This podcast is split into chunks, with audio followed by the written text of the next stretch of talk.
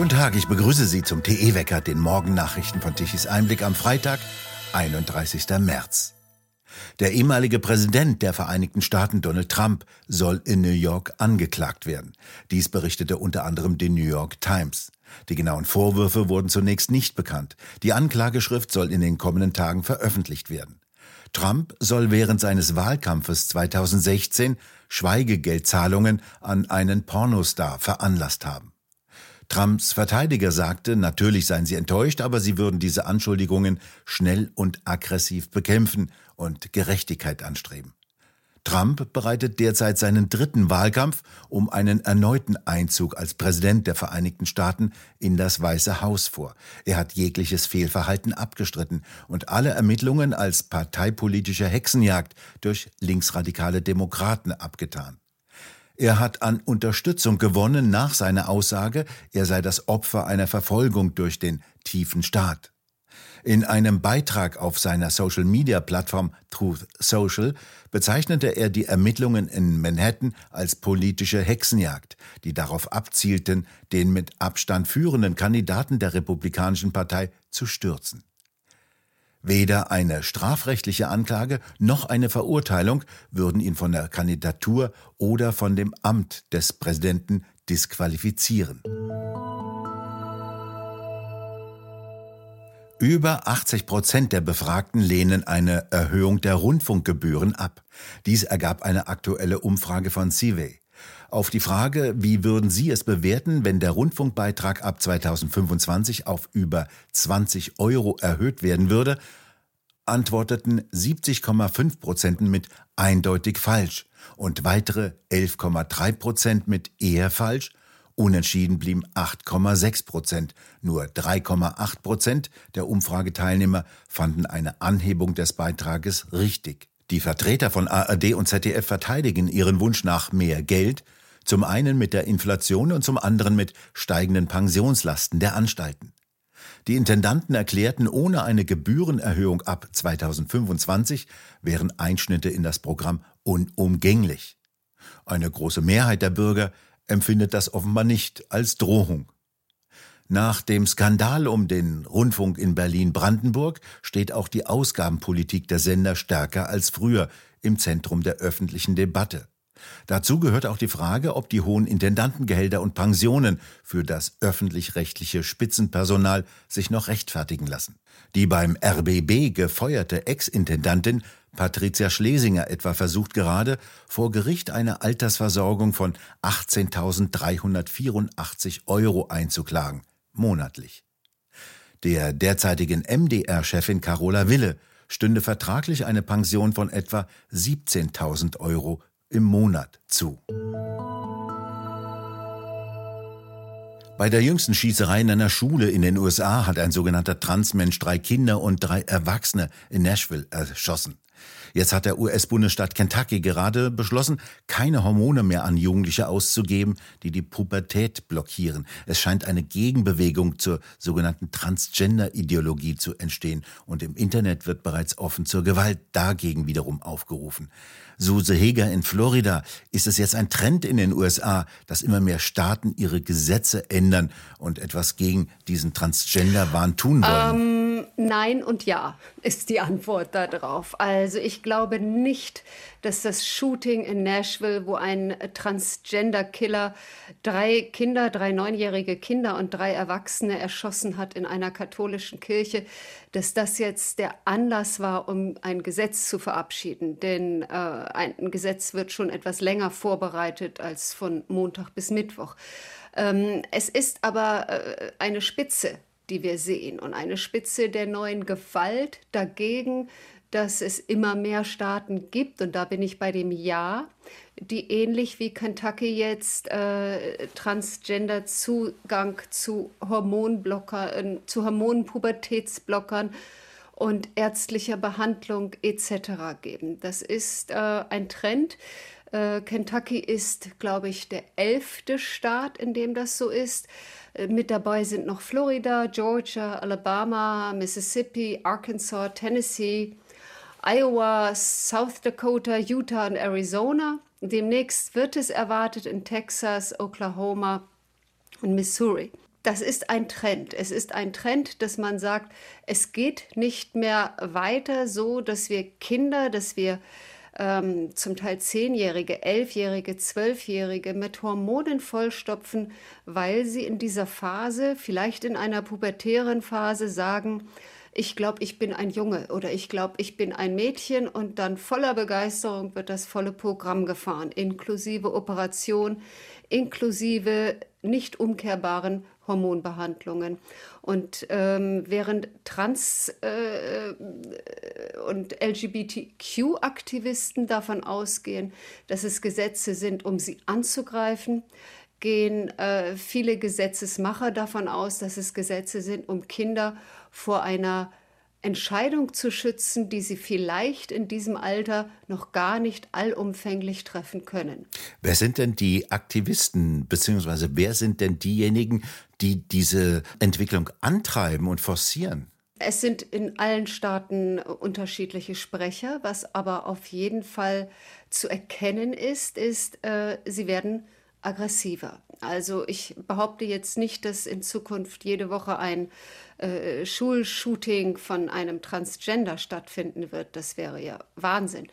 Aber es wird im Internet, gerade bei Twitter, wird aufgerufen zu brutaler Gewalt. Sollten Transgender-Rechte äh, eingeschränkt werden. Es gibt T-Shirts, die man dort kaufen kann, äh, Transgender und darunter sind die verschiedensten Waffen abgebildet. Es gibt Aufrufe, wenn ihr uns unsere Pronomen verbieten wollt, dann werden wir eure Kinder umbringen. Es gibt einen Hashtag, der nennt sich Trans-Terrorism, also Transterrorismus. Äh, es ist erschreckend, was man dort gibt, äh, sieht. Es gibt Videos, wo richtig eine Waffe in die Kamera gehalten wird nach dem Motto, geht einen Schritt gegen uns und wir erschießen eure Kinder. Das sind Entwicklungen, die kann, glaube ich, niemand gutheißen. Wie verbreitet sind denn diese Gedanken schon in den USA? Ist das nur eine Twitter-Blase oder sehen Sie in der breiten Gesellschaft ein Feedback? Also das Feedback ist auf jeden Fall, dass es sich komplett spaltet. Also man unterstellt auf der demokratischen Seite, zum Beispiel jetzt den Lawmakern in Kentucky, dass sie einfach nur Transleute hassen. Der Gouverneur hat ja versucht, ein Veto gegen dieses Gesetz auszusprechen, ist daran aber gescheitert, ähm, weil sein, äh, sein Senat und sein Repräsentantenhaus in äh, Kentucky ist republikanisch und hat darum sein Veto nicht durchbekommen. Aber die Lawmaker sind nicht der Meinung, dass man Transgender quasi alle in ein Gefängnis stecken und unterdrücken sollte. Sie sind aber der Meinung, dass man nicht bei 13-Jährigen einfach so Operationen vornehmen kann, nicht einfach so Hormone geben kann, weil wir alle überhaupt noch nicht wissen, was das für Langzeitfolgen hat. Und die Lawmaker, die republikanischen Lawmaker, möchten Kinder schützen. Und ihnen wird auf der anderen Seite von den Demokraten vorgeworfen, dass sie Kinder ins Verderben schicken wollen. Also es spaltet mal wieder die Nation. Ist das immer möglicherweise die Absicht, die dahinter steckt? Weil mit gesundem Menschenverstand betrachtet, da kann man ja nur sagen, was soll das alles und wer betreibt so etwas? Äh, das ist ja dermaßen abstrus, dem kann man ja normalerweise kaum noch folgen. Es sind viele Eltern auch beteiligt, das darf man nicht vergessen. Es gibt mittlerweile einige Senatoren oder Abgeordnete, die Transgender-Kinder haben und die äh, kämpfen auf einmal wie die Wilden. Vielleicht haben sie in ihrem Leben zuvor nie so viel für ihr Kind gekämpft, wie sie jetzt äh, dafür kämpfen, dass äh, Transgender-Rechte ausgebaut werden. Ich bin mir selber nicht so ganz sicher, was der Ursprung dieser ganzen wie ich finde, auch etwas seltsamen Entwicklung ist. So viel Transgender, echte Transgender, also echte im falschen Körper geborene Menschen, wie wir in den letzten fünf Jahren auf einmal haben, das muss ja irgendwo herkommen. Entweder ist es eine normale pubertäre Entwicklung, die sich, ich sag mal, im Laufe des Lebens versendet, dann wäre es das größte Elend, was wir diesen Kindern antun können, ihnen mit Pubertätsblockern oder gar Operationen ein Geschlecht zu verpassen, von dem sie in ihrer Jugend denken, es sei das Richtige, sie hatten in ihrer Jugend aber einfach nur eine Findungsphase und sind in dieser Findungsphase aber für immer gebrandmarkt worden. Ähm, es ist ganz schwer, eine Einschätzung zu geben. Ich merke nur, dass es ein Thema ist, was tatsächlich ähnlich wie auch das Abtreibungsthema äh, spaltet. Besser kann man das nicht formulieren. Vielen Dank, Susi Heger, für die Einschätzung aus Florida. Gerne. Der sogenannte Klimaschutz rechtfertigt im Augenblick eine Enteignung der Bevölkerung und regiert wird Deutschland nur noch von linksgrünen Lobbyisten.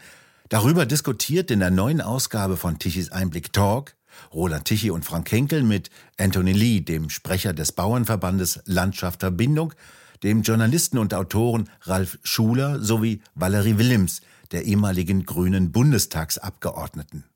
Was äh, äh reitet uns, dass wir so dumme Sachen machen wie den Energieausstieg und den Kohleausstieg gleichzeitig und das Ganze, während wir kein Gas kriegen. Warum machen wir die Autos kaputt äh, und haben keine Züge? Warum machen wir die Landwirtschaft kaputt und haben äh, nichts auf den Feldern mehr? Äh, wir machen doch sehr viele, doch sehr seltsame Dinge, bei denen man bei nüchterner Überlegung sagt, sag mal, was haben sie denn euch in den Tee getan? Das stimmt. Es ist bei Lichte betrachtet eine ideologische Sackgasse, in der wir uns da befinden. Wie immer bei ideologischen äh, Großprojekten ist aber ja das gute und lobenswerte Ziel dasjenige, was das Ganze bemäntelt und wogegen ja niemand was haben kann. Klimaschutz kann ja niemand was dagegen haben. Den Tieren soll es gut gehen. Wir möchten gerne ganz tolle Lebensmittel essen, die äh, mit, nichts mit Chemie zu tun haben und ganz natürlich gewachsen sind. Und mich erinnert das immer, ich habe immer so ein bisschen DDR-Déjà-vu. Ähm, dort haben wir ja mit schöner Regelmäßigkeit Ähm, auf den Parteitagen der SED äh, immer die lichte Zukunft beschlossen. Also wir haben immer Stadien des Sozialismus, Kommunismus beschlossen, die dann pflichtgemäß 1985 oder anderweitig zu erreichen waren. Ähm, ja, hat sich dann nicht so ergeben und dann ist es zusammengebrochen. Das war ein bisschen schade. Ähm, aber äh, die, die Abkoppelung von beispielsweise der Physik ist ein so ein, äh, so ein Thema. Stichwort Wärmepumpe. Die Abkoppelung von der Biologie, Landwirtschaft. Ich habe einen Hof in der Uckermark. Die, die Pächter unserer, unserer ähm, Flächen äh, wissen einfach nicht mehr wohin. Sie haben Blühstreifen eingerichtet, wie sie das äh, verordnet bekommen sollen. Da gehen einfach mal ein paar Hektar weg am Rand ihrer, ihrer Flächen. Jetzt sollen die Moore vernässt werden. In der Uckermark ist ein Endmoränengebiet, Eiszeit, kleine Senken mit, mit Tümpeln drin. Äh, da gab es über Jahrhunderte Bemühungen, die zu drainieren, also trocken zu legen. Jetzt sollen sie wieder nass gemacht werden, gehen wieder etliche Hektar weg. Man braucht pro Familie etwa 300 Hektar Land, um davon leben leben zu können. Das ist schon eine ganze Menge. Und je mehr man davon abzieht, desto äh, ärmer wird die Familie. Die vollständige Diskussion können Sie sich ansehen auf der Webseite tischeseinblick.de unter dem Stichwort TE Talk. Und jetzt eine kleine Werbung anstelle von Zwangsgebühren. Endlich mit Aktien Geld verdienen. Professor Dr. Max Otte beantwortet Ihre Fragen zur Vermögensanlage. Was sind die drei wichtigsten Trends, Herr Otte, die in den nächsten Jahren den Aktienmarkt beeinflussen?